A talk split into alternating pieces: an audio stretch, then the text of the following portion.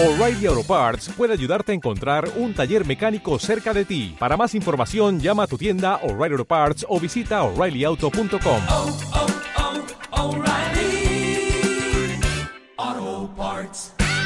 todos y bienvenidos a otro programa de la Radio de las Leyendas. Esta semana no ha habido mucho en cuanto a, a sucesos del mundo de League of Legends, pero bueno, vamos a ver si hacemos un programito más liviano que el de la semana pasada para compensar, porque Gilligan Longolin ya estaba preparado para el siguiente cuando acabamos la semana ya, eh, el miércoles pasado. ¿Cómo estás, Gilligan?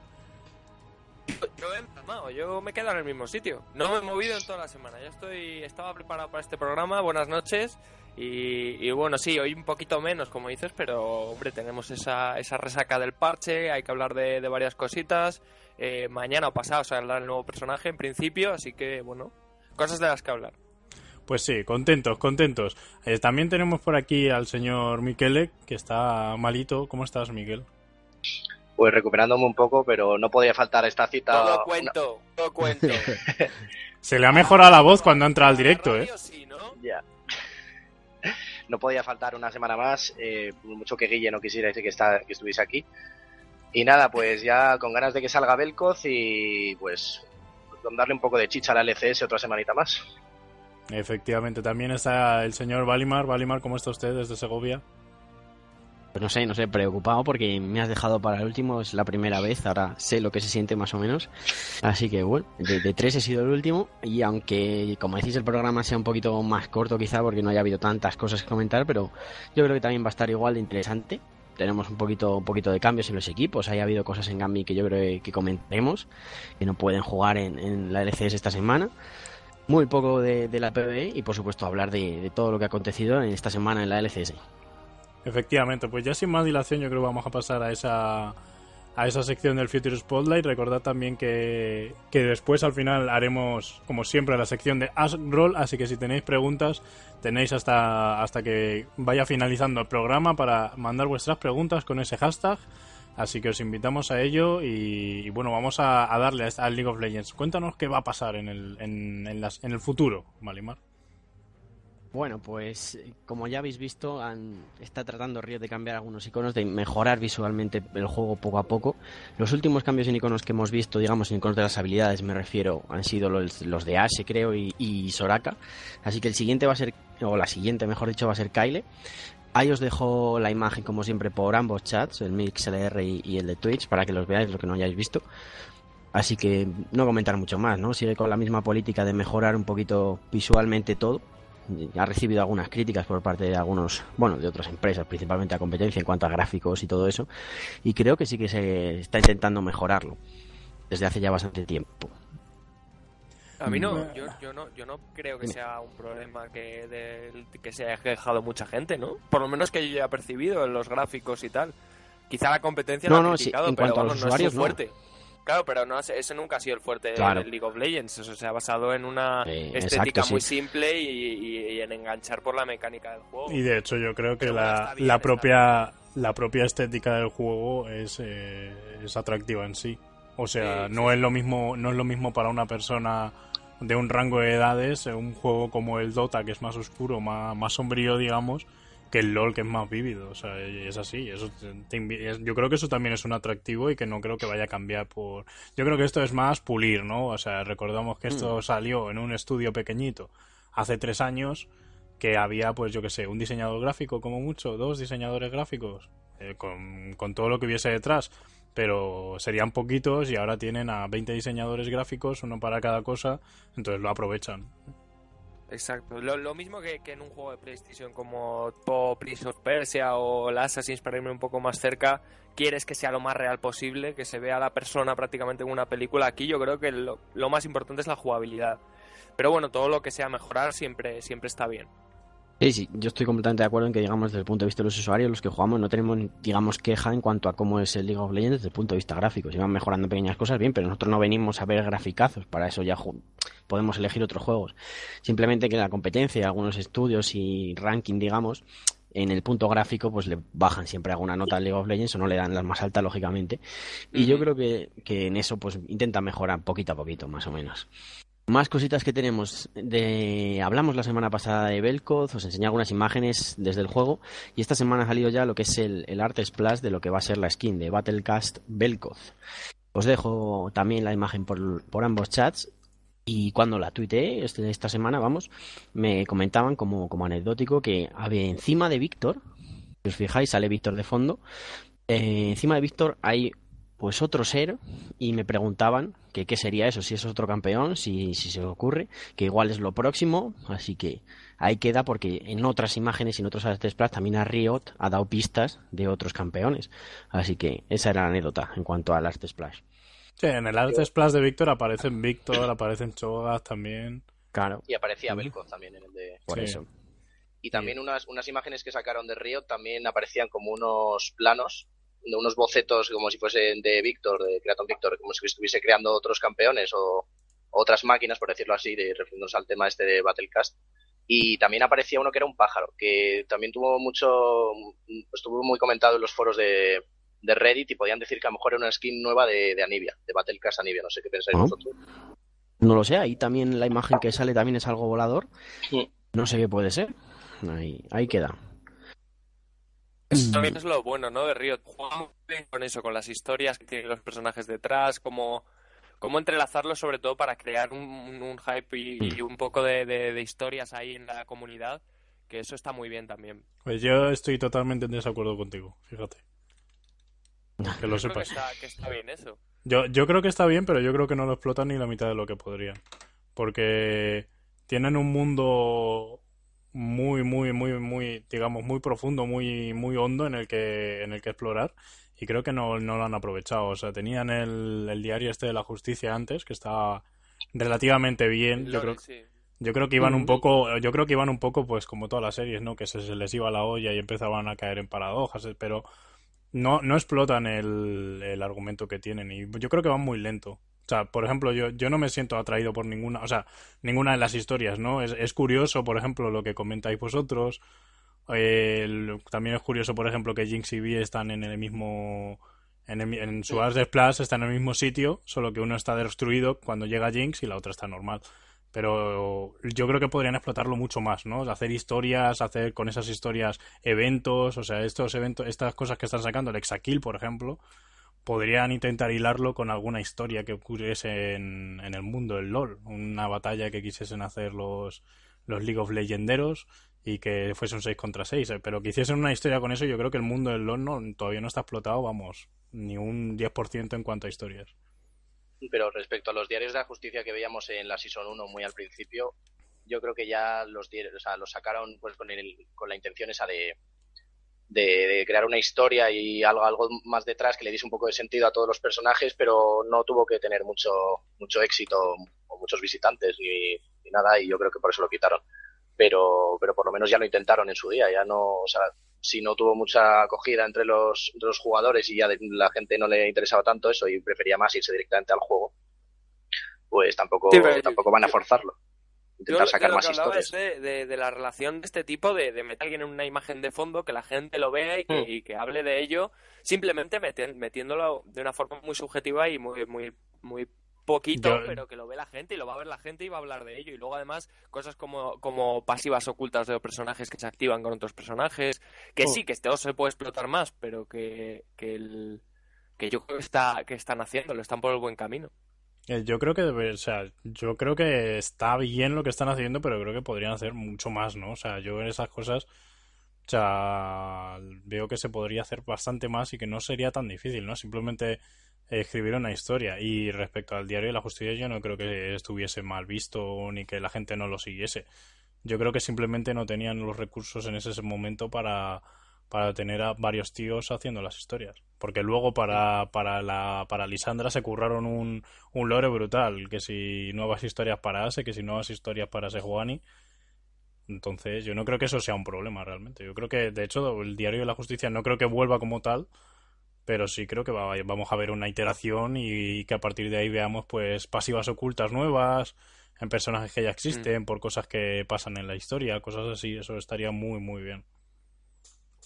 Yo en cuanto a la impresión que me da del hecho de que quitaran el Diario de la Justicia o el lore en general, que le hayan pasado a un segundo plano, o para mí la impresión que ha dado es que la gente, o que Río lo ha hecho porque la gente no le atraía tanto o no había tanto interés por ello. Para mí me ha parecido eso. No creo que sea falta del todo de recursos, ¿no? Yo creo que sin problemas pueden hacerlo, pero lo único que me lleva a pensar que si no lo hacen es que realmente no tiene el gancho o tiene otras cosas, o igual prioridad, priorizan en hacer otras cosas, ¿no? El sistema de replay lleva ahí, por ejemplo, queriendo sacarlo y será otra cosa que de año en año. A lo mejor el año que viene, pues tenemos un avance sobre las replays, pero bueno, es otro tema. Pero las replays las quiere todo el mundo y no las tenemos tampoco. o sea- Claro, pero es que en, en el PBE el botón lleva puesto no sé cuánto tiempo. Ya, pero eso igual- igual- se puso. Ya, ya, pero igual que hay eso ahí, pues, pues la- igual yo, yo no creo que a nadie le disguste el lore. O sea, a- a la- o sea, yo- lo peor del lore que puede pasar es que la gente esté indiferente a, en cuanto al argumento. O sea, en cuanto a que no te importa la historia del personaje. Lo peor. Y al resto le va a gustar. O sea, que no tiene ningún lado negativo Claro. realmente. claro. Pero sí, por ejemplo, pero en cuanto al sistema de replays, todo el mundo lo usa. Eso es 100%. Al final lo vas a utilizar. No, pero o sea, el sistema de replay está claro que es por, por temas Claro. de logística. Sí, está clarísimo, porque si no ya lo habrían Sí, sacado sí. hace tiempo. Pero está claro que es por logística que los servidores son demasiado grandes. Meterle el cuádruple de información, o de hecho, no, no es el cuádruple, es la misma información, solo que a cada información acceden 10 personas. Más. Más, más las que se quieran Bueno. conectar a espectar. Como el servidor de VS funciona bien, pues no pasa nada por sobrecargar. Ah, es verdad, la verdad no, que no, sí. no O sea, podríamos Claro. doblarlo. Claro, sí, No, doblar la carga. Aguanta eso. estoy de acuerdo. Nunca se ha caído desde que yo, yo- No, no. en los últimos dos meses yo nunca he jugado mientras estaba caído, ¿sabes? O sea, nunca me he Ni tenido problemas. ping tampoco. No, no. Madre mía. La- Tampoco, la he jugado en estos dos meses, pero bueno. La, la única vez que de verdad fue bien en los últimos dos meses, últimos tres meses, fue cuando quitaron el modo espectador.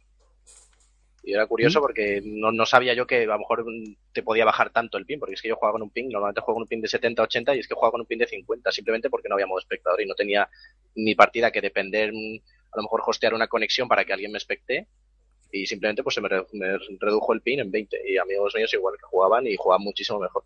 Y decían que para que querían el modo espectador si es que jugaban mejor así. No sé, yo estoy por decirle a Riot que en el aviso, el nuevo formato de avisos en el cliente que han puesto, que es el botoncito, Ujú. que pongan cuando funciona bien el servidor. Así yo creo que se- sería más rentable para Sí, todos, sí, porque sí, de, más de fácil. base sabemos que no va bien. O hay lag, o hay desconexiones, o te pone eh, atento en tu reconnect cada 2x3. Entonces cuando funcione bien, que Pero pinches y entonces ponga el server no lo funciona vamos bien. a ver nunca. Claro, por eso sería lo, lo infrecuente es lo que tiene Claro. que salir ahí, en aviso. Lo que diga, hoy va bien. Claro, lo Claro, infrecuente por es hoy que el no server lo va vamos bien. a ver nunca, por eso digo. Bueno, mandaré la, la, la sugerencia a Riot a ver qué me dice. Bueno, avanzando. Más cositas. Sí, eh, bueno, no hemos tenido parche nuevo, tuvimos parche la semana pasada, luego comentaremos las repercusiones que ha tenido ese parche, sobre todo en cuanto a campeones y demás. Pero os adelanto un poquito de lo que está por venir o por lo menos de lo que Riot quiere cambiar. Os adelanto que va a haber muchos, muchos cambios en los objetos, ¿no? Lo que está introducido ahora mismo en la PB son un montón de cambios en los objetos. Eh, luego no sé si pasarán todos a ser tal cual, porque siempre hay un ajuste y una fase de pruebas, pero por ejemplo Athene Coin, la, la moneda esta con la que empiezan todos los support amarilla que cuesta 365, esa por ejemplo va a dejar de tener regeneración de vida. Le han quitado toda. Tenía regeneración de vida eh, cada 3 de vida cada 5 segundos y ahora no tiene, por ejemplo. Así que son detalles importantes. ¿Qué más tenemos por aquí? Sidestone, la piedra de Wars, pues va a pasar de, a, costar 800 cuando está costando 925. Lo que pasa es que te da 30 menos de vida. Eh, las botas de cooldown eh, ahora solo dan 10 de cooldown, pero cuestan 200 menos de oro. Es decir, son una serie de cambios en general en bastantes objetos, ajustes de precios, ajustes mm, de lo que dan, que son bastante grandes. Estamos hablando de 25 o 30 objetos por aquí. Y luego, en cuanto a campeones, también quieren ajustar. Gragas todavía no le tienen claro. Ya vemos que Gragas está en todas las partidas, que sigue matando a, a Carris de un golpe, que escala muy bien y que está piqueado baneado, yo creo que en el 90 y pico por ciento de las partidas, así que le siguen ajustando. Le bajan eh, la E, creo que ya no va a escalar con AD, que antes también tenía una pequeña escala con, con AD. Y, y el ultimate le vuelven a bajar el AP ratio. O sea que a Gragas le siguen ajustando a, la baja para que no esté tan subido. Y uno, y uno de que intenta rescatar, Rice, ¿no? Vimos que tenía mucho potencial, sufrió un nerfeo brutal en todos sus rangos principalmente y se ha dejado de jugar. Así que le han subido, por ejemplo, eh, la vida base y la Q cuando mata a un minion te recupera 30 de maná. Además de que le han subido un poquito el rango, 25. A ver si revive Rice, por lo menos. Y el último que os... Dúdolo. Sí, sí, comenta algo. Que lo dudo, no. O sea, ¿Que no va a revivir con eso? No creo. Tampoco creo que fuese un problema de maná, es un problema de que el personaje ahora, con lo que hay en medio, no puede sobrevivir A realmente. mí, a, mí, a mí me parece que el rango y el autoataque están muy mal. Es decir, yo jugaba a Rice poquito, pero a la hora de autoatacar eh, no lo hace bien. No sé qué tiene el personaje, el movimiento. Me recordaba también a Nibia hasta que lo han corregido, creo que este parche. Autoataca muy mal. Eh, no sé. Que poco has jugado a Cillian tú, ¿eh? Se, cancela muy, muy, muy fácilmente porque tarda en hacerlo, no sé. Y aparte de eso, que los autoataques me parecen importantes, eh, el rango es irrisorio. O sea, no puedes tener 600... Que es que no llegas a tirar la magia, que es que no llegas. Es... madre mía, no, había, no hacía falta bajar el rango de todas. Bájale de alguna, calcúlalo un poco, pero es que ahora mismo pues no se puede jugar. A ver si consiguen revivirlo. Ya digo, en el próximo parche supongo que veremos algún bufo en, en Rice, en la vida y en la Q. Y por último, he dejado el, el final para Teemo, que le han bajado el AP ratio de las setas a la mitad. Es decir, ahora mismo escala a 1.8 del AP que tengas, pues lo han bajado al 1.4 del AP que tengas. Así que Teemo creo que será de los personajes más odiados del juego, pues le bajan a la mitad las setas. Me parece una bestialidad. Yo estoy contento. Todo lo que sea hacerle daño a Temo me, me pone contento a mí. No sé, hombre. es O te pone y ya está, ahí punto. O me pone Sin más. y luego además contento. Contento. Está bien, está bien. Yo, yo creo que igual es también enterrarle un poquillo, ¿no? Temo, no sé si lo vemos en, en 5 contra 5, en solo que yo creo que no sé. No, no me he fijado si se piquea o no.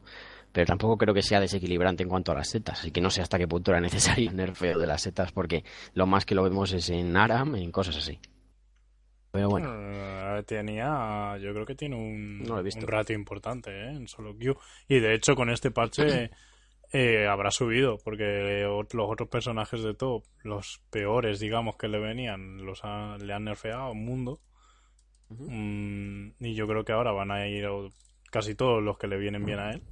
El problema, el problema sería contra personajes como, yo que sé, Renekton, que los típicos, ¿no? Que van a top, que te puede hacer un gank el jungla y te, y te, te destrozan. Pero sin mundo no va a aparecer y mundo no va a aparecer, ya os lo voy diciendo.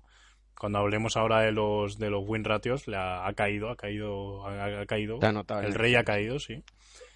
Así que, no sé, yo creo que se merece el nerfeo, sobre todo porque da mucho asco jugar contra él. No por otra cosa, Sí, sino porque por- no es porque divertido jugar odioso. contra él. Porque es odioso. sí. Sí, o sea, es, no es divertido. Y yo creo que está fuerte. Tampoco, no sé si para quitarle tantísimo.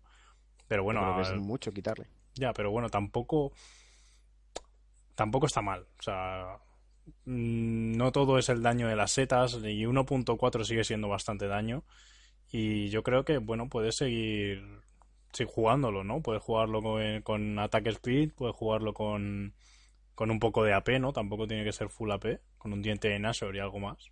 No sé, yo, yo creo que va a seguir siendo viable, aunque le bajen un poquito las setas. No sé, lo veremos. Ya digo que todos estos cambios son tentativos. Hay un montón en los objetos, sobre todo. Y ya os digo, para el próximo parche, pues estar preparados para eso. Para un montón de cambios en precios y ajustes de, de objetos. Y algún que otro personaje que está subido, como pueda ser Gragas o Kasain, que bajen un poquito. Eso es, eso es todo por mi parte. Perfecto, pues antes de pasar a, la LCS norteamericana, vamos a hablar rápidamente de, de esos cambios, ¿no? Del parche 4.2, cómo han afectado a los campeones. Uno de los interesantes, hablábamos de que el reward de Serath estaba muy bien, molaba, molaba mucho, pero bueno, y se, se ve, se refleja en, lo- en el plan un 1,13% y ha subido hasta un Sobre todo 6,59%. Pero La gente lo ha luego, probado, sí. claro, pero luego la gente lo ha probado, ese es el problema, porque estaba en un 50% estable y ha bajado 4 puntos enteros. Ha bajado de Una cosita- 50,5 a 46. Es lo normal, ¿no? Cuando la gente prueba directamente a, a Serath en, en Ranked y, y está probando, pues Mm. pasan esas cosas. Entonces, dime. Antes de que pasara, digo, de, de Serath o algo, yo lo que quería comentar es que yo no veía al antiguo Serath mal.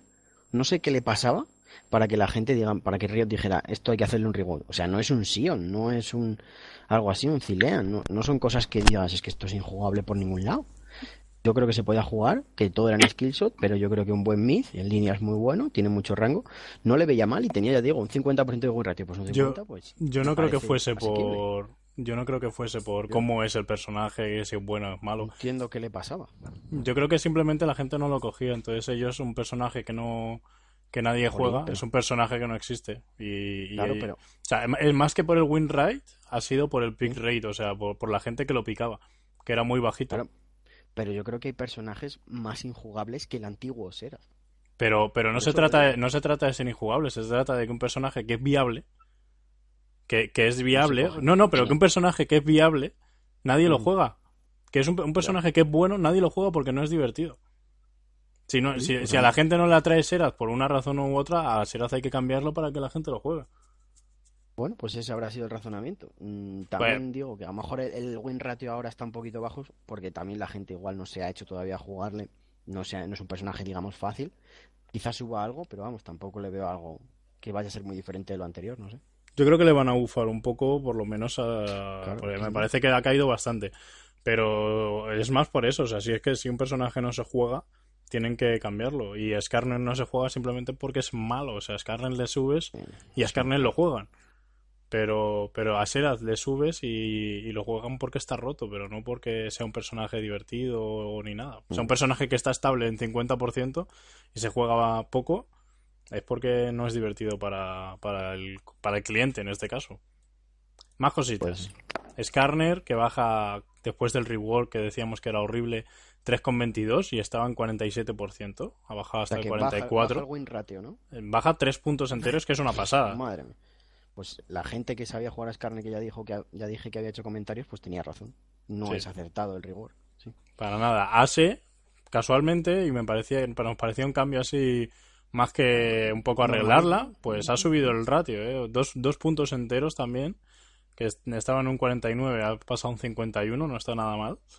Y, y el rey, el Doctor Mundo, con, con ese cambio tan pequeñito de, del misil, de la anchura del misil, recordamos de 80 No, hombre, a pero- 60, pasó a 47 al- del 50% que estaba estables y la verdad que es una pasada porque se se cogía en un 13% de las partidas bajó a un 47% se coge en un 11% de las partidas y me parece mucho de hecho Hombre, ya digo, el mundo yo creo que también se ha visto afectado por el cambio, a lo mejor la maestría, no sé. El de la perseverancia creo que era. A lo mejor también le ha afectado un poquito a que el rey no sea tan rey, aparte del de la Q.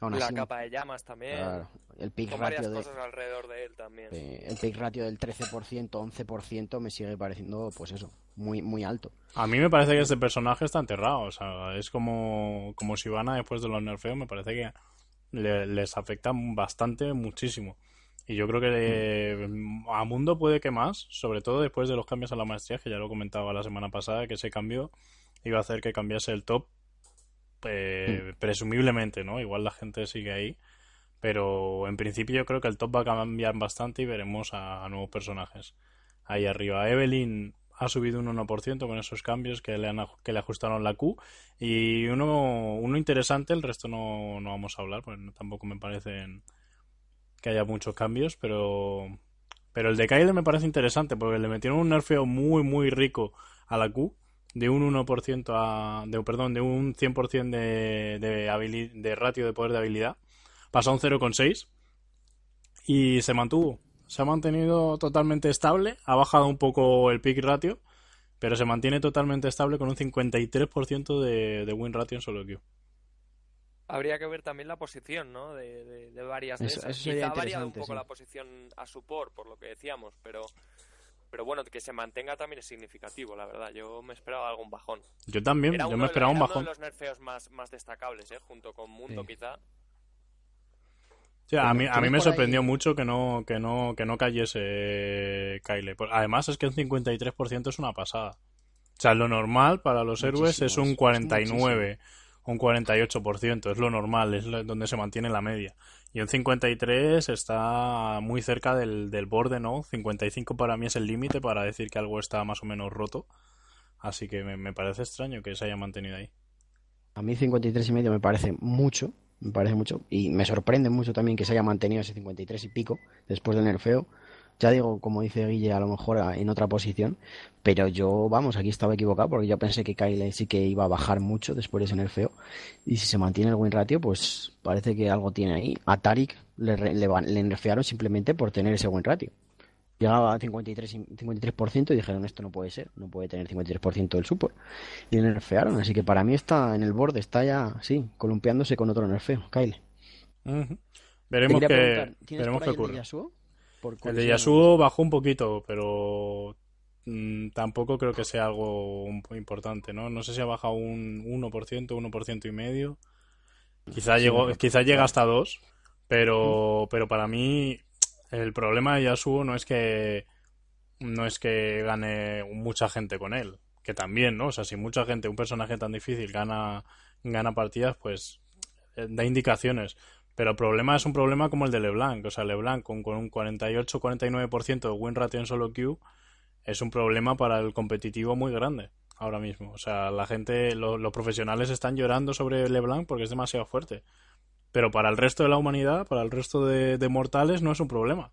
Es un personaje que está normal. Si no eres la hostia de bueno con él, es un personaje normal. Pues Yasuo es más o menos igual. Aunque tenga un win ratio Mm. bajo, un bajo, si eres bueno con él, mm, es muy probable que tengan que nerfearlo. Veremos qué pasa. Igual les conviene que ver jugadas increíbles con Yasuo. Me parece complicado de, de usar. Me parece un G mejorado, digamos, pero me parece bastante más, más complicado de, de usar. Pero veíamos también Yasuo que al principio pues decía todo el mundo que se quejaba de que estaba OP y a lo mejor la gente no estaba acostumbrada, muy acostumbrada a jugar contra él y no sabía a lo mejor cómo hacerle counter. Pero vamos, yo que lo juego mucho también te digo que si en una teamfight te metes y te echan un exhaust, es que se acabó y no haces absolutamente nada. A lo mejor ya la gente está un poco aprendiendo a jugar contra él y aunque le hayan nerfeado un poco el rango del ulti y tal, por eso se ha notado también el, la bajada en el win ratio, aunque sean unos puntillos. Ahí están las palabras del ex diamante. Bueno, voy en camino de ello, ¿eh? Sí, sí, sí. Uy, sí, está cerquísima. Ya casi platino 3. Ex diamante, hemos dicho. Que de odio hay en el corazón de, de- de Guillermo. Guillermo, por va, cierto, estoy no. muy contento después de esta No- semana haber acabado las 10 partidas y haberme colocado en platino de nuevo. Estoy contento. estoy Sí, pues eso, eso son buenas noticias para los, los, los escuchantes. Porque significa que la promoción se acerca. ¿Verdad?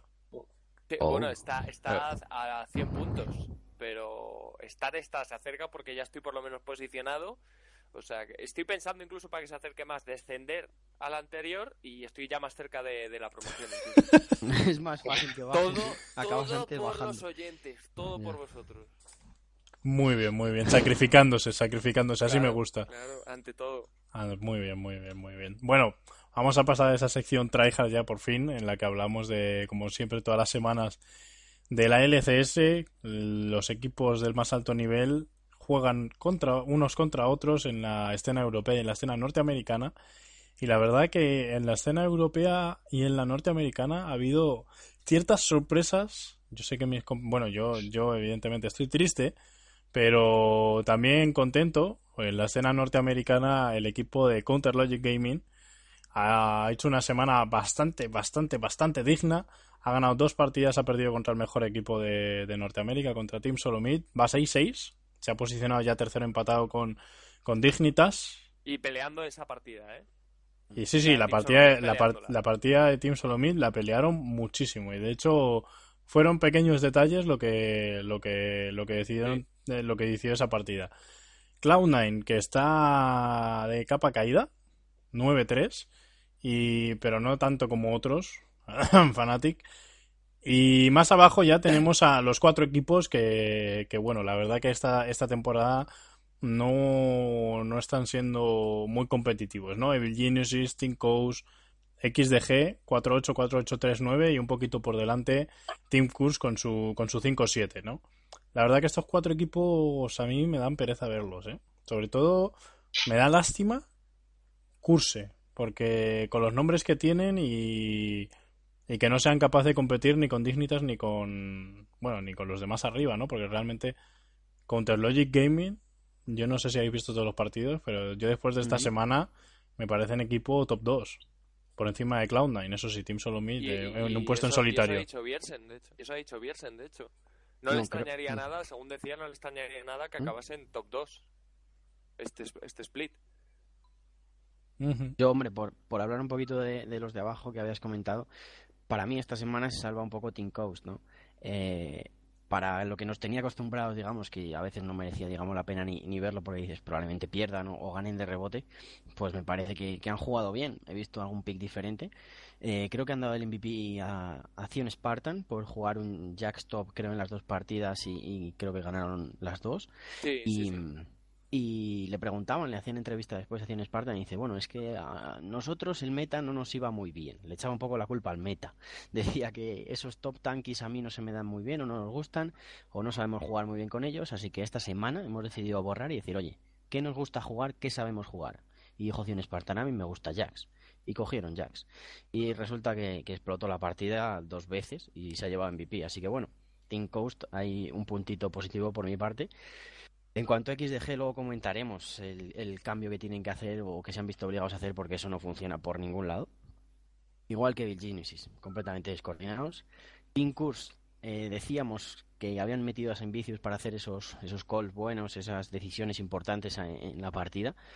Quizá la saga, no te digo yo que no la saga, pero el bot lane es desastroso, ¿eh? El bot lane, o por lo menos esta semana, perdón, ha estado desastroso. He visto las partidas y, y creo que ganaron a XDG, sí, pero vamos, sin jugar bien el bot lane, en la combinación Saint Vicious Cop, a mí no me parece que sea buena. Y bueno, en gana XDG porque son XDG, pero contra EG perdieron. Yo es que, Yo yo es que no sigo les sin veo. confiar en COP, la verdad. ¿eh? Madre mía. Pero Cobb estaba siendo sólido. Para mí el problema sigue siendo Boy Boy. Boy Boy no está, no está a gusto en medio. Boy Boy Claro. estar en top. De hecho, de hecho, leí por ahí una, un- un- una discusión sobre llevar a Quas a medio, porque se supone que Quas es una persona con unas mecánicas increíbles, que no lo sé, porque en top, PES, que no lo, bien. claro, que no lo sé, porque en top no se demuestra skill, o sea, en top no, no tiene, no- bueno, no es, no es que no se muestre skill, sino que no se muestran mecánicas. Mm. Y en ese sentido, me parecería muy inteligente cambiarlo, ¿no? Sobre todo Al menos probar.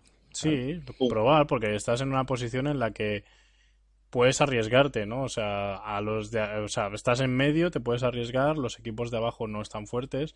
Team Coast, pues bueno, está bien, pero las cuatro victorias que ha tenido el equipo de Team Coast contra Virginia y contra XDG. Las, Claro, las, cuatro. Coast- Con Team Coast dice, si no algo no nos está funcionando, estamos en la parte baja, pues vamos a pensar qué hacemos. Pues piquear lo que nos gusta a ver si sale. Bueno, pues cambiamos algo. Pero el caso de Curse, por ejemplo, es que la semana que viene le toca Cloud9 TSM. La semana que viene a Curse. O sea, es que probablemente caiga más en el pozo. Pues perfecto, es la semana O sea, es perfecta que- para probar cosas. porque total, pa' la semana perder. O sea, Sí, perder ya vas a perder igual.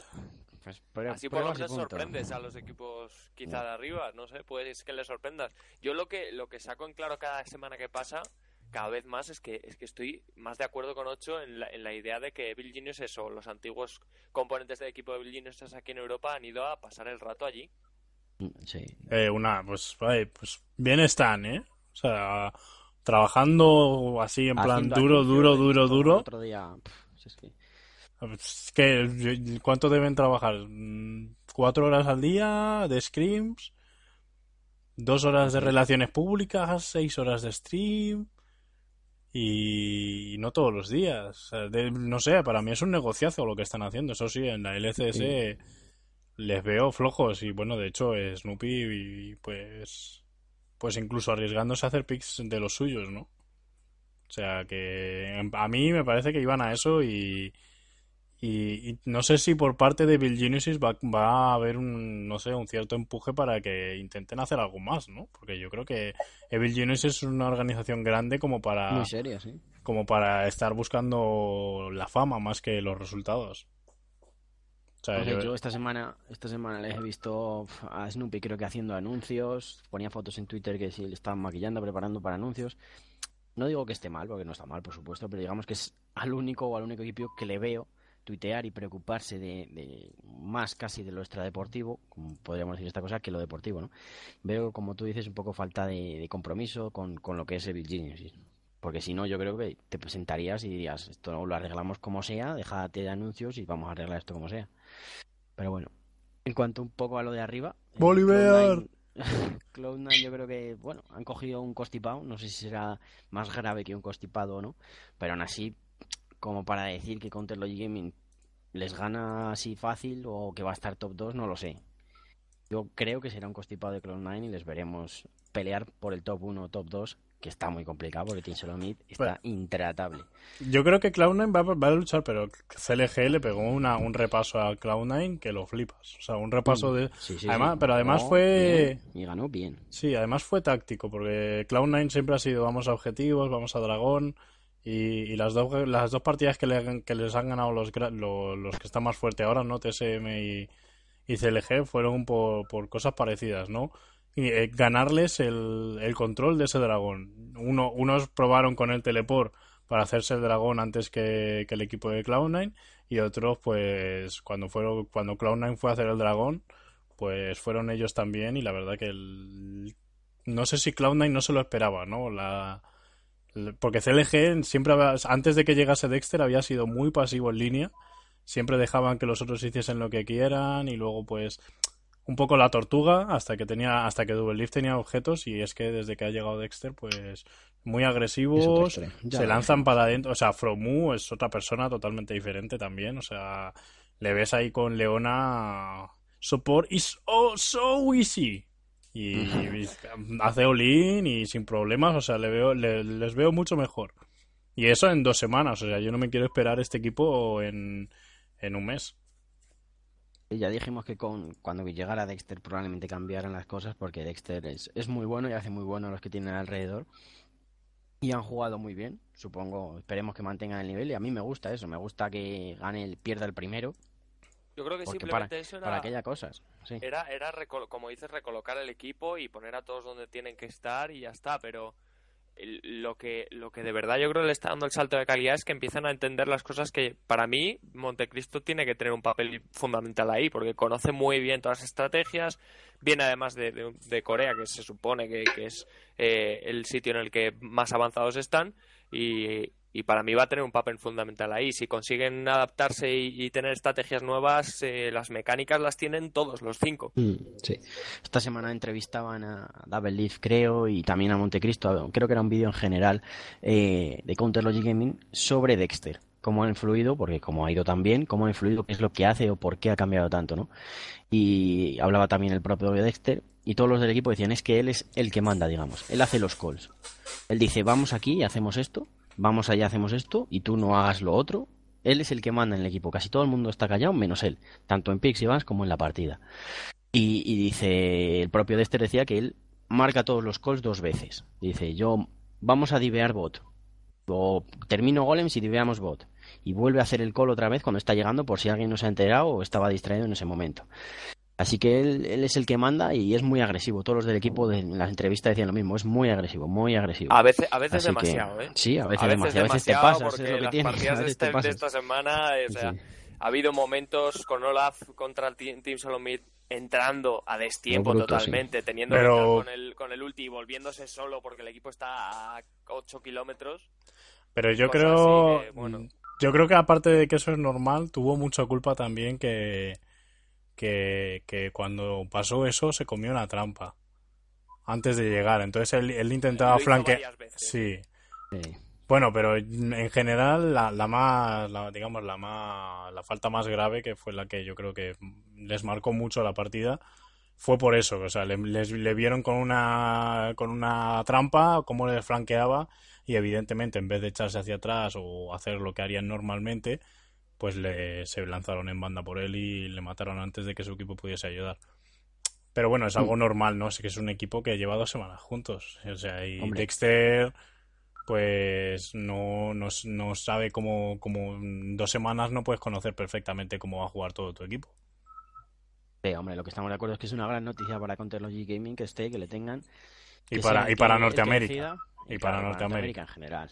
Y, y para competitividad, que, que el tercero o el cuarto ha ganado al, al primero o segundo. Yo eso me alegro, porque si no, esto va a ser, en vez de, no sé cómo acabó Cloud9 la, la season pasada, pero vamos, 25 creo que solo perdió, pero iba a decir perdido dos partidas tres, pues el, todo Team Solo me iba por ese camino y digamos que eso pierde un poquito de chispa de espectáculo si sabes que Team Solo me iba a ganar siempre. Pues bueno, pierde, resta competitividad.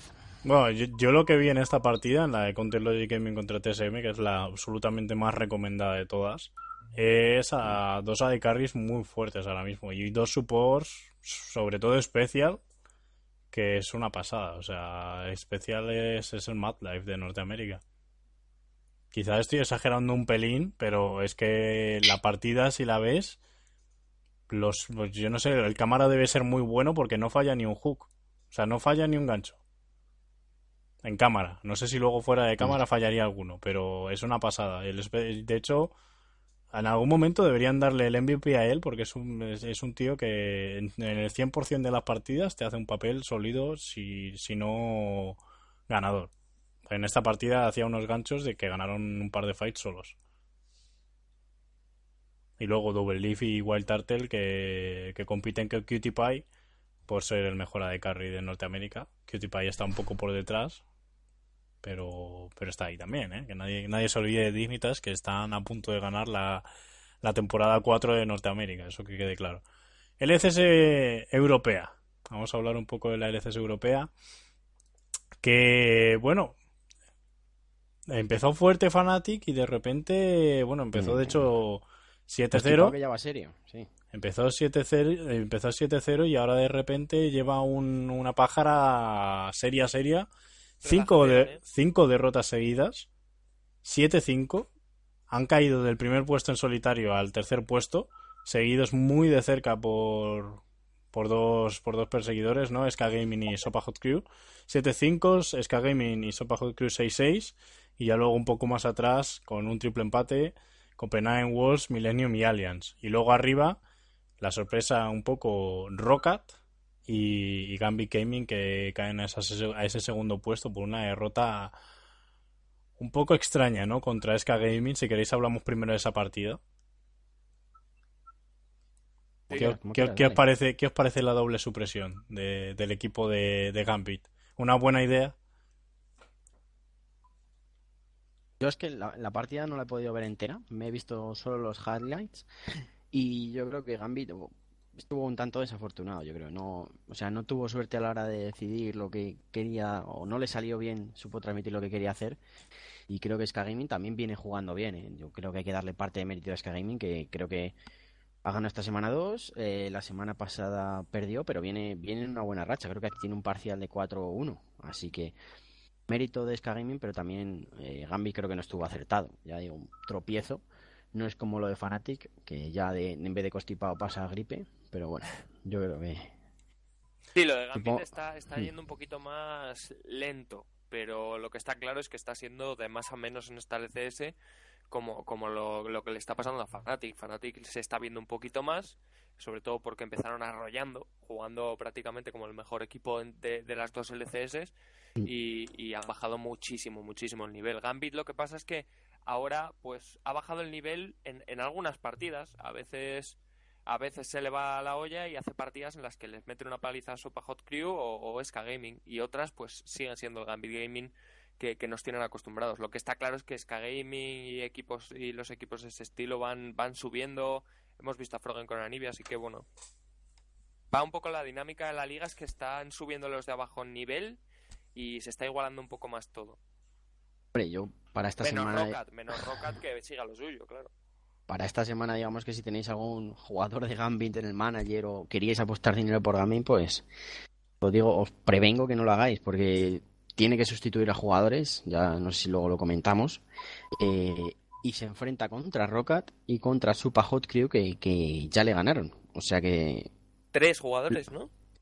cuatro, cuatro jugadores. Cuatro hasta... oh, madre Cuatro mía. jugadores. El único, el único que va a jugar es Edward.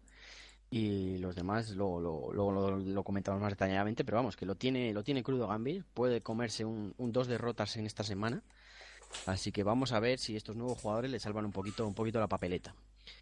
Y en cuanto a Fnatic, eh, creo que Eh, ha vuelto a respecto, jugar. respecto, Ah, sí. perdona, respecto a Gambit, yo Sí, sí. creo que es una lástima, ¿no? Pues esto es un tema de visas, no es algo que, que pueda controlar el equipo, ¿no? Es un tema de que ellos viven en Rusia, que no pertenece a la Unión Europea, entonces necesitan renovar visas. No les dan las visas de deportistas como en Norteamérica, porque aquí no, no está reconocido. Entonces tienen que renovarlas y si no se las conceden, pues les pasa esto. exacto, y, claro. y de hecho es un problema para la competición bastante gordo. Porque... Supongo que Riot est- estará al tanto de esto y estará mirando esto. Sí, de, hecho, bueno, yo, pero ya da igual lo que miren porque no pueden cambiar ahora las reglas o algo así porque van a jugar, van a jugar con cuatro suplentes y el equipo de Gambit si gana una sola partida se debería dar con un canto en Ujú. los dientes. un milagro, sí. O eso, los equipos del ECS deberían, algunos equipos del ECS deberían retirarse, pues si les ganan cuatro randoms que vienen de, que además, que además no sé, que además no sé si tienen que ser rusos. No, no, no, no, no. No, ah, ya bueno. verás como no, son gente, son gente buena, ¿eh? Son ah, gente va, va Mikel, va Mikel. Sí, sí, va, va A mí, Mikel a para mí me, a jugar. mí me han mandado un mensaje también. Sí. ¿Qué pasa, Ah, qué esa pasa que no lo he entendido y en ya- ruso, pero... si no estaría Guille. Si supiera ruso, Guille estaba Claro, jugando. claro. Estaban esperando su promoción a 10 No, partidas y a ver ¿se dónde se colocaba. se- ¿Se saben los jugadores o...? Sí, se saben, sí, se saben. Van a, van a jugar Nuke y Zoro 0. Va a Ah, jugar bueno. Ulberto. Va a jugar y Fury 3. Estos dos últimos, Ulberto me suena, pero Fury 3 no me suena. Y Humberto Zoro es un top 10. en- Ulberto Ulberto es- sí que me suena, sí que me Es suena. un ese Lee tío. Sin, es, es jungla, ¿no? Muy Sí, bueno es jungla. Y... Y, Sí, sí. y lo- y luego 0-0 y Nuke O sea que bueno. Que, No, 0-0 y han- Nuke, los, los dos jugadores del ECS que triunfaron esta temporada, sin duda alguna. Ya, yo no, ver cómo- no tengo cómo mucha confianza, ¿eh? Y si les No, toca no contra creo- no ganen. y si les toca contra su vamos. No creo que ganen, pero bueno. A ver cómo se desenvuelven y, y, bueno, otro, otro escaparate, pues sobre todo para, digamos, Gulberto y Fury que no han estado, pues un escaparate más y 0-0 y Nidus para seguir demostrando que están a nivel de CS. Vamos a ver qué, cómo se resuelve.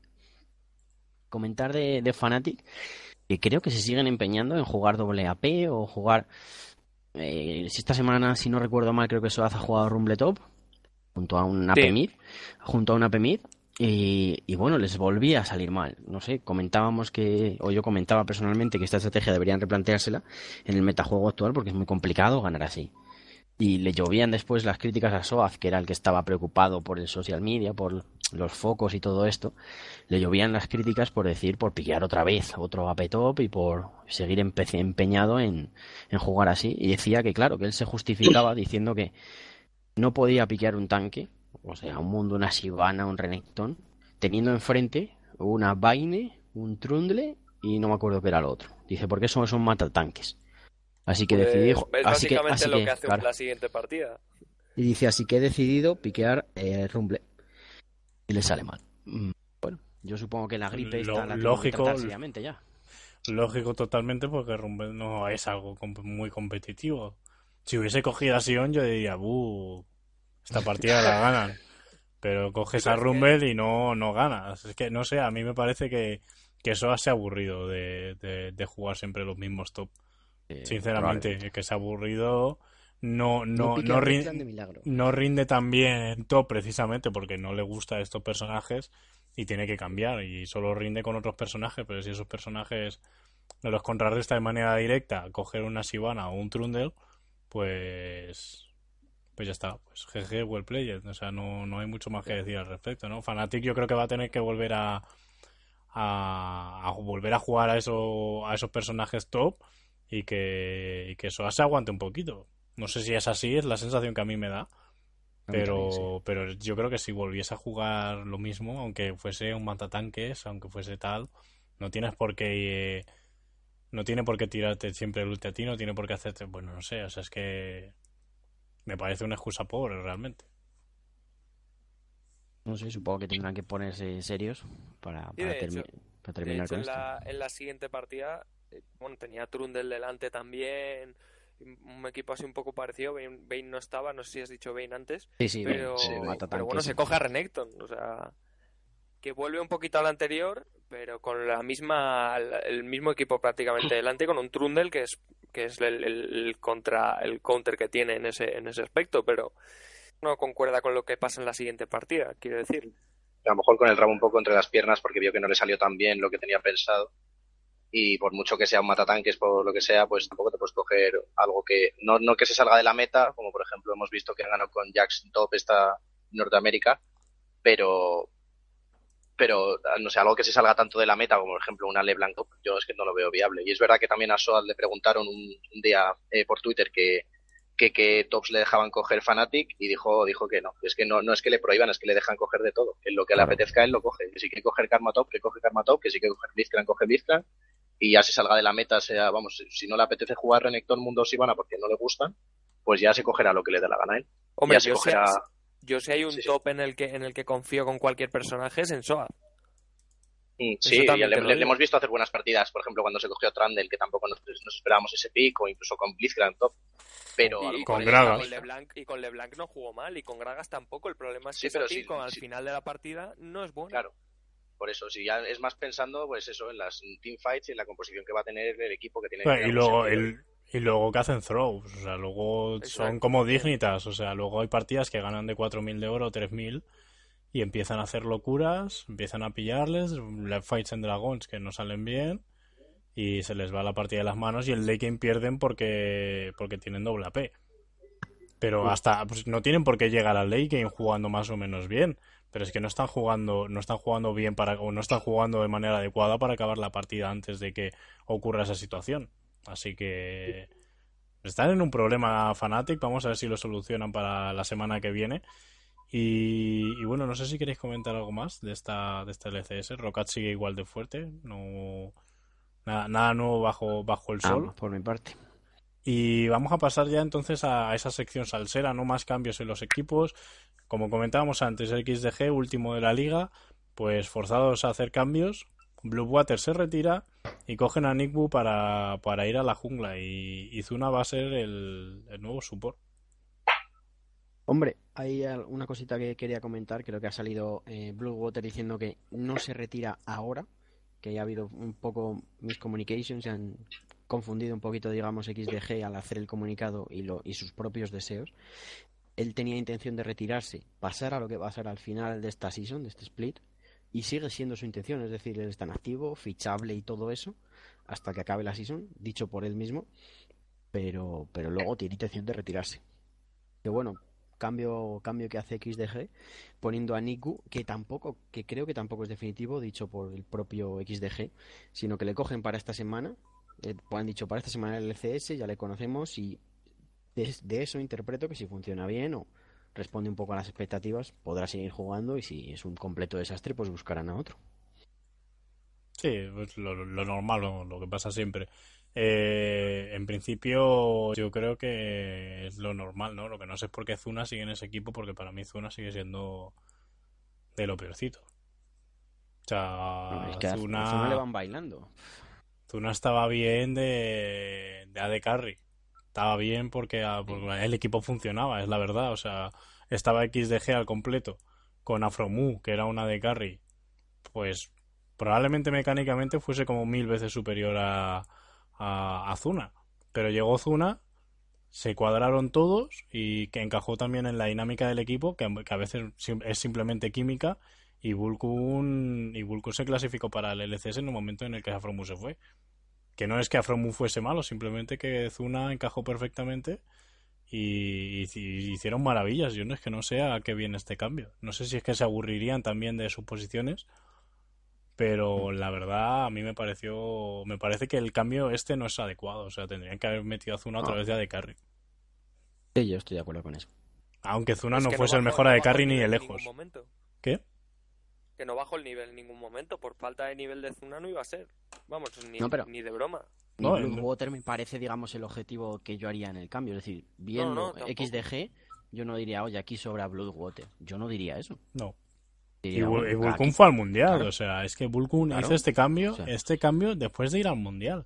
Que, y en el mundial hicieron un papel muy respetable. Ah, mm, Estuvieron luchando con Gambit, de hecho le ganaron una partida, estuvieron jugando con los mejores, más o menos, casi, Bueno, casi, los, digamos- casi todos los digamos mejores, Claro. y, y dieron la cara bastante, una cara bastante, y luego decidieron cambiar a, a este jugador de sitio y se han venido abajo. Yo no sé por qué.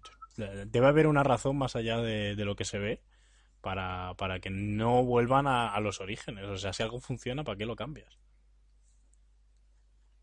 Antes del cambio estaban compitiendo a un buen nivel en el Mundial, con lo mejor del, mundo, a un buen nivel, terceros en la LCSNA, y después del cambio, pues mira cómo están, últimos de la LCS y no dando pie con bolo, como se suele decir.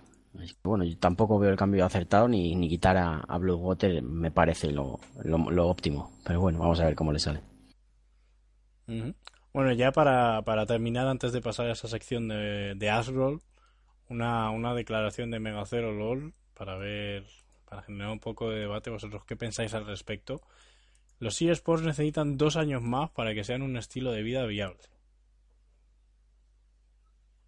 Miquel, eso son- ah, quería ahí. preguntarle a Miquel, que como él está a puntito, está más cerca, sí. claro, como está a puntito de entrar en, en Gambit Gaming, EU,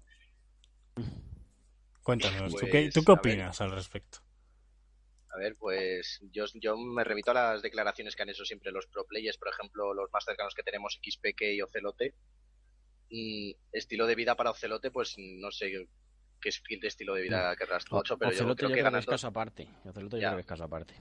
Pero por ejemplo, Peque, vale, pues eh, quitando que Ocelote gane, yo que sé, 600.000 euros al año ya para su propia marca y vender eh, sillas y cosas, mm, vale, pero Peque dijo, me parece que fue la primera temporada que ya ni siquiera estaba tan arraigado el tema como está ahora con tantos streamings y, y tanto, y tanta audiencia, eh, dijo que jugando al LOL, eh, que dijo un par de años, tres o cuatro años, que te daba para vivir muy bien, mm, 10, 10, 15 años, no sé cuánto tiempo dijo, es que no me acuerdo exactamente, pero que te da para vivir muy bien.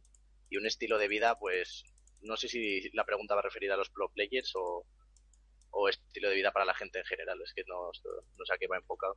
Pero vamos, para los Yo creo que es más, yo creo que es más que pro players es los aspirantes. Porque Megacero está en esa liguilla, digamos, ¿no? Está ahora de, de suplente, pero puede jugar esa liga. Y yo creo que es más por esa, por esa liga de aspirante, ¿no? Respecto a pro players, yo creo que puede, a ver, yo no creo que sea un estilo de vida muy, muy, muy ostentoso. O sea, a menos de que seas Ocelote o Peque, es que Ocelote o Peque son diferentes. O sea, Ocelote o Peque no son como el resto de estrellas. De hecho, Peque tiene una, una, una base de fans que es, no sé si la cuarta o, más, la cuarta o la quinta más grande de LOL.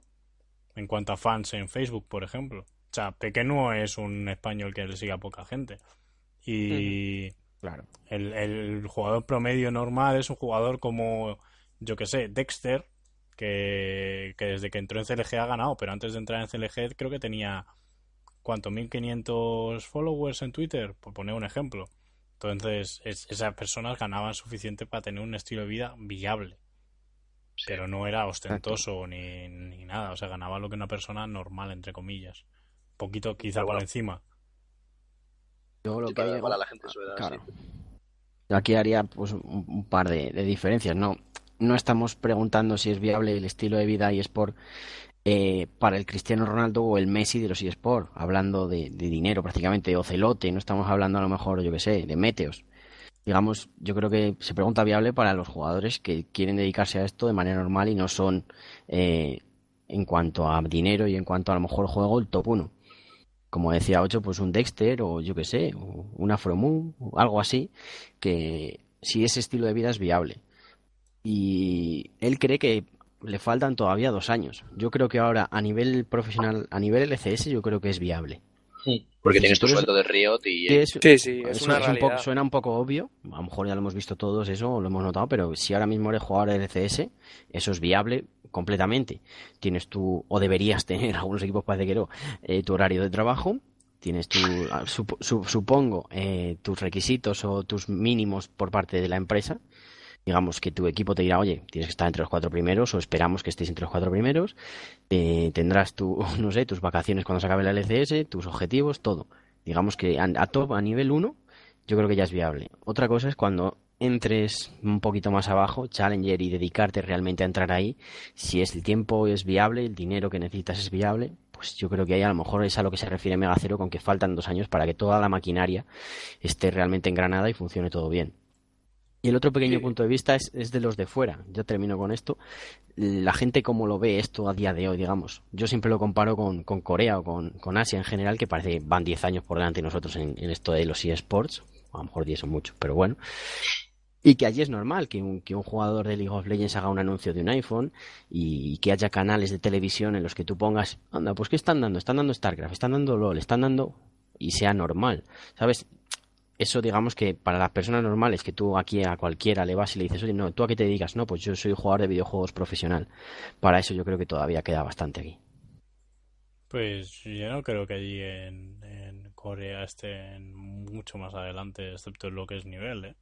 De hecho, Yo dudo, creo- dudo, que Faker, dudo que Faker gane más que Ocelote. Así. No, no, si yo no hablo, yo no hablo de dinero, yo digo a mentalidad de la gente en cuanto a Mm, eSports y a concepción. como aceptado. yo no, yo no, yo no creo que aquí esté tampoco un poco aceptado. O sea, Pero he dicho poco, he dicho por debajo de allí. Y, y tú a ver, no, no creo que, no creo, no creo que seas una estrella, pero yo creo que aquí se está, es más, más viable el estilo de vida Pero- que allí. El estilo de vida de profesional. Que, me que, me- que- que sí, que eso está muy bien, que me parece muy bien Claro. que allí sean estrellas, pero que lo- la pregunta como tal de como que es la vida es viable, a, mí- a mí me parece que es más viable ahora mismo aquí que allí. Porque allí, si no eres un profesional, no eres nadie. Pero nadie. O sea, Faker, si no lo cogen en tal, en el equipo Mm. de Scatelecom, ahora mismo no sería nada. Bueno, quizás ya acaba en otro equipo, lo que sea, pero en principio no sería nadie y no estaría no sería una vida viable para él y no podría haber ido a ningún lado. O sea, si no, es si sí, llega, la- si no llegas a la, a OGN, Aquí es lo mismo, pero aquí Mm. es igual. claro, pero aquí hay más futuro de que llegue una, una Challenger Series que sí que sea Sí, que algo viable. Que te dan más oportunidades y, Hombre, y ahora, cuentas con ahora más apoyo para la gente que está nos- intentando entrar. Ahora Sí, vemos mucho cambio en equipos nuevos, nuevos jugadores, gente, gente nueva. No creo, yo creo que es también parte del momento, ¿no? Eh, Hubo un tramo de, de, de- desde la Season 2 a la Season 3 que, que los equipos coreanos no cambiaban prácticamente de jugadores. Y, y en ese, y en ese tramo pues no veíamos a gente nueva, pero yo creo que bueno que eso es bien, va, va por fases. Pero Yo- yo, no, yo, yo- creo, yo no creo que sea más fácil serlo aquí que allí.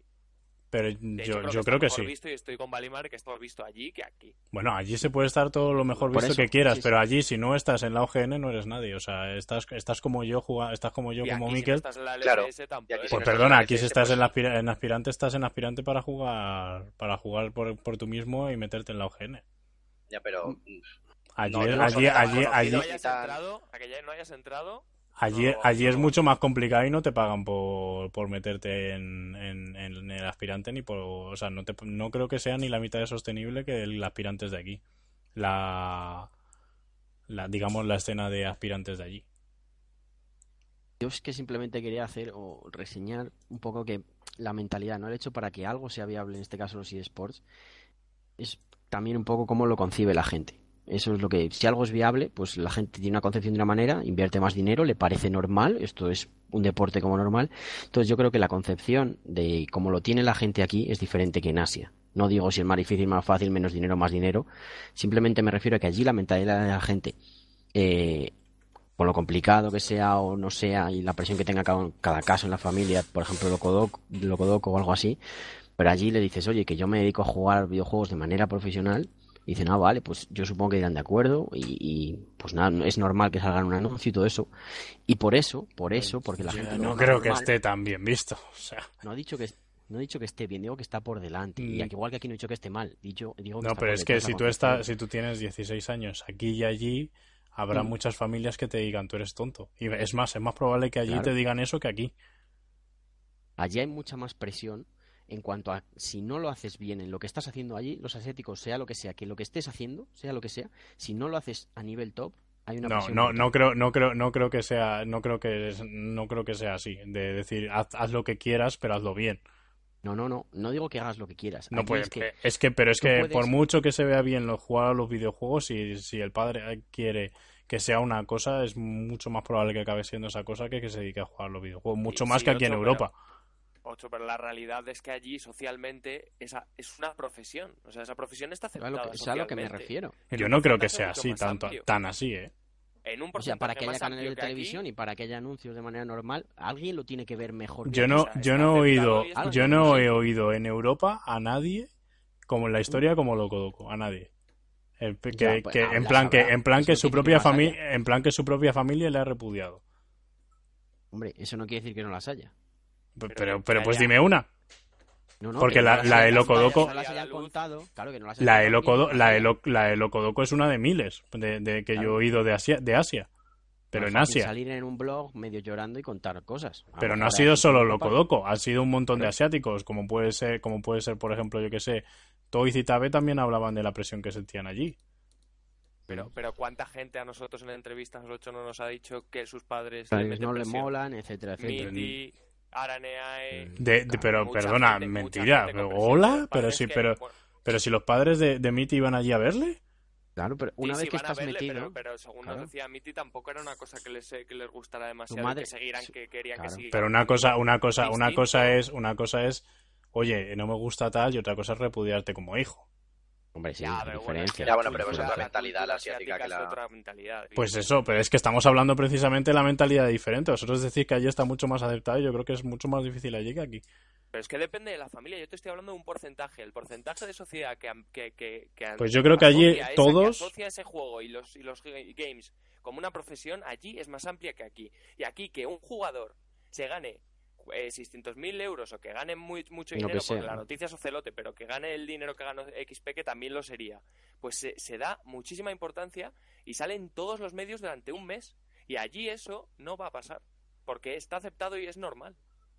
Es, esa, es la, esa es la diferencia. Aquí eso es noticia, que un tío de repente le llegas al Telecinco y le dices, este tío está ganando tal dinero por jugar a un juego. Y se, y se les caen los pantalones al suelo. Allí no. Y, sa- y salen todas las radios bueno, y todos los canales de televisión comentándolo como notición de... Claro, que, no me, que no me parece mal, pero simplemente pues en ese sentido allí es algo más normal.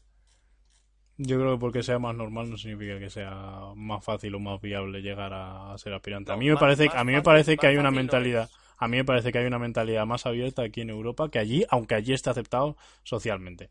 Que no creo que sea así en, en, en una familia real, porque es que es sobre todo por el porcentaje. O sea, no es que esté, o sea, yo, mi hijo, deja de deja los estudios porque quiere jugar al fútbol y, y en vez de ir al, est- al, al colegio va a jugar al fútbol, pues no me parece bien.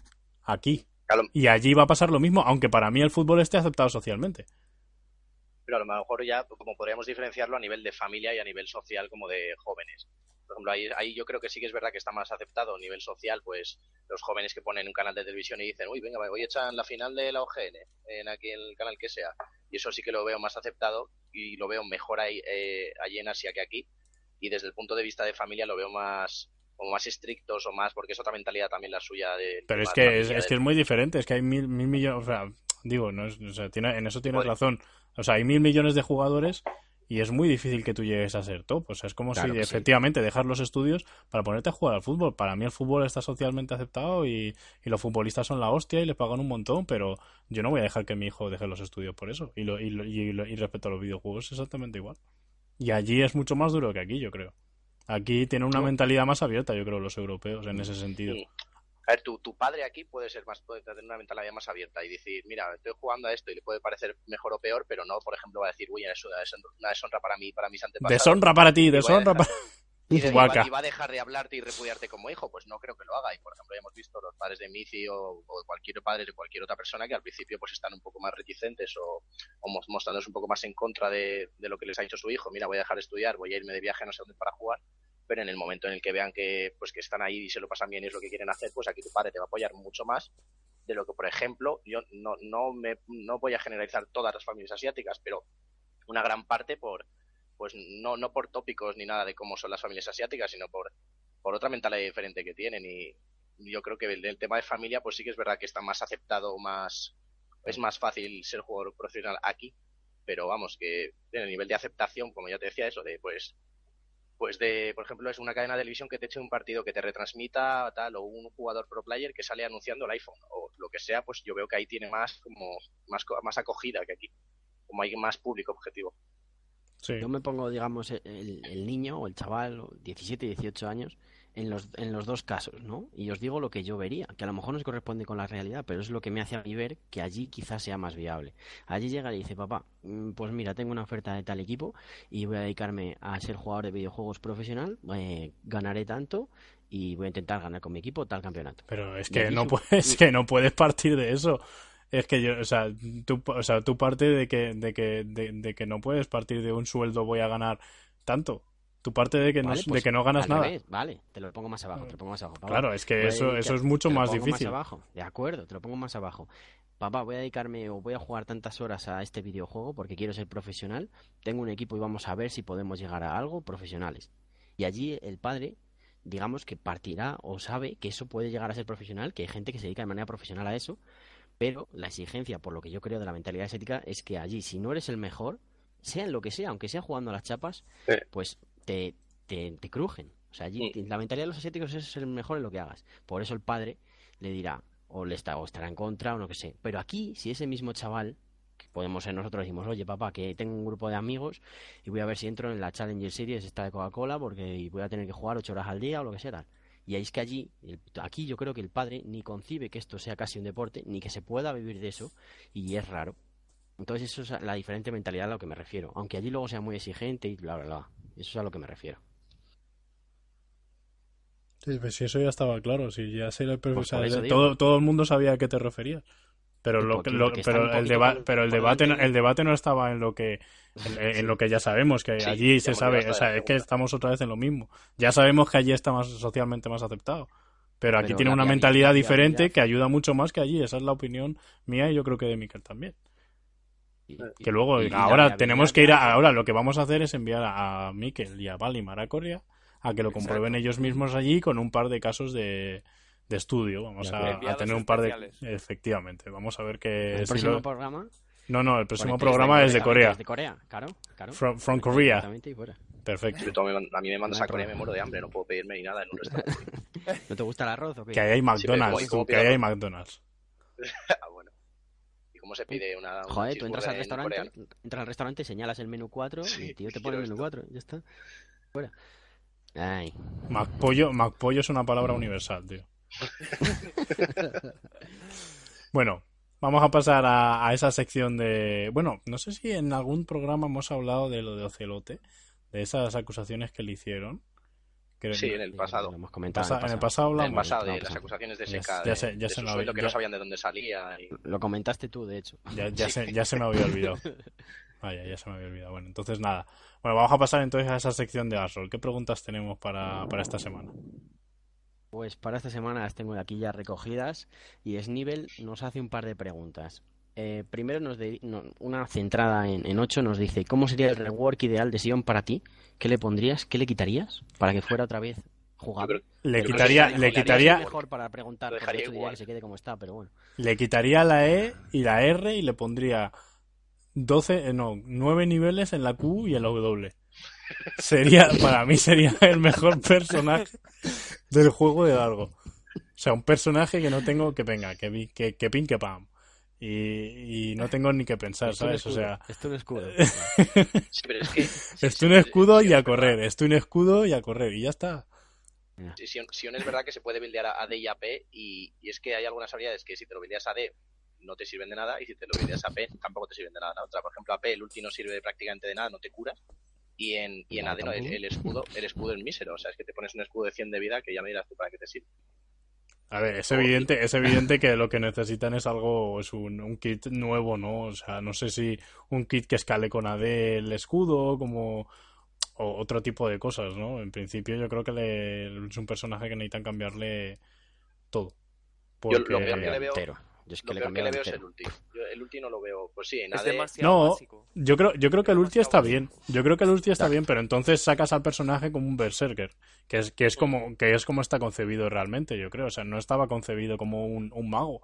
Porque tú ves a un zombie con un hacha enorme y lo último que piensas es que es un mago y que se buildea Eh, que se buildea lo mismo que se buildea lo mismo Si que Veigar. uno de ratio en las dos habilidades, Claro. pues al final acaba siendo mago.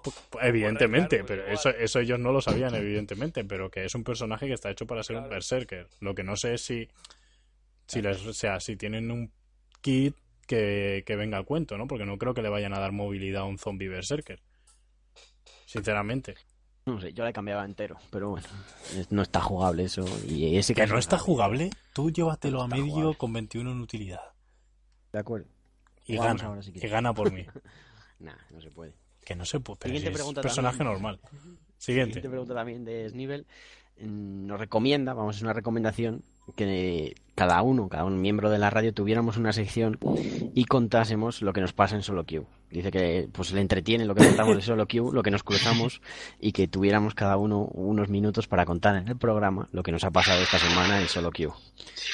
Muchas gracias por la sugerencia y queda anotada. Siguiente pregunta. Ice nos pregunta sobre el bajón de Fnatic y si ha sido consecuencia del WAP. Creo que esto lo hemos hablado también en el programa. Hemos hablado de la gripe de Fnatic y un poquito también de- del WAP. ¿Qué más nos comentan por aquí? Álvaro Cascarru- Casarrubios, perdón. ¿Creéis que se debe nerfear a Lulu por su versión AP? Lo siento. Eh, sí. No. no. Yo no. Creo Claro que que está sí. bien, como, como está bien, ha vuelto a estar bien porque ya estuvo bien en su día, pero, pero no creo que sea como para, como para nerfearla de momento, vamos. A mí me parece que, que lo que aporta al equipo, pues ese ulti sobre todo y en línea, pues siempre ha sido muy buena, aunque después del nerfeo se quedó un poco atrás. Pero pusea muy rápido, tiene mucho jarras, pero, pero para nerfearla no está. Y además así vemos ya, lo comentaba antes también, más variedad de, de medios, que ya... Sí. Sí, Que ya, que pues, ya hay grande. podemos- ¿eh? Que ya que es sí, grande. que ya, ya, hay, ya hay muchos, podemos ver pues asesinos, podemos ver magos y ahora con el reward de Seraph a lo mejor también bueno, lo vemos un poco más, ya vemos el pick rate del solo queue, pero, pero siempre está divertido, pues ya tenemos, no sé, 130, 120 personajes y pues se juegan, en realidad se juegan muy poquillos en, en cada posición, no, no te sales mucho. de- creo que es momento, creo que es momento de centrarse en, sinceramente. ¿En qué? Que, que creo que es momento de que se centren en los de Riot. Sí, sí, sí, en medio top. me parece que este que, que va muy bien ya, y que Mm. hay que centrarse un poquito en top, meter más variedad, porque el juego por ahí se está quedando muy monótono. Sí, sí, eh, Sí, sin sí, duda. O sea, todo. toda la partida y además los casters haciendo bromas sobre ello, que ya que ya es que, Ya o sea, huele, lo saben, lo saben, o sea, ya lo saben. Y yo Sí, creo sí, que sí. yo creo que ya, ya va a cambiar. Lo que pasa es que en la LCS hasta que llegue el, el parche 4.2 pues bueno. No creo que no creo que no creo que ve- veamos mucha diferencia. Yo me quería comentar algo, pero ya no me acuerdo de qué era. Hacía también una pregunta a nuestro compañero Codeunaje. Nos decía que qué equipos creemos que se clasificarán en la Challenger Series 2. ¿De Europa o de Norteamérica? De Europa, supongo, lo que nos pilla aquí cerca. El equipo de, de Oses Team yo creo que se va a clasificar. ¿Clasifica uno solo? No, Sí, la verdad es que yo no estoy muy puesto en el, en el, en el panorama Challenger Series. No, entiendo, falta- entiendo, entiendo ¿Y que se clasifican dos al menos. El otro equipo yo voy a apostar por, por sangre española. Va, va a clasificarse Overgame. Ahí está la apuesta. Ba- Bastantes españoles, ¿eh? Si, si pillamos ahí estaría bien esa, esa clasificación. Sí, la, la verdad que es más, No sé. más, más corazón que otra cosa, ¿no? Pues yo creo que es, es difícil que lleguen a la LCS estos equipos. Hombre, Por- por nombres el de, el de Ocelote no, tampoco es tanto corazón. ¿eh? Uf. Que no está A ver, la cosa, la cosa es que tienen mucho tiempo para, para cambiar, ¿no? O sea, hablar ahora de la, de, las, de la serie de aspirantes para el para, para primavera, pues es que son dos, tres meses en lo que todo puede cambiar. O sea, Fnatic cambio de una semana para otra, no hablemos de lo que puede pasar en dos meses. Mm.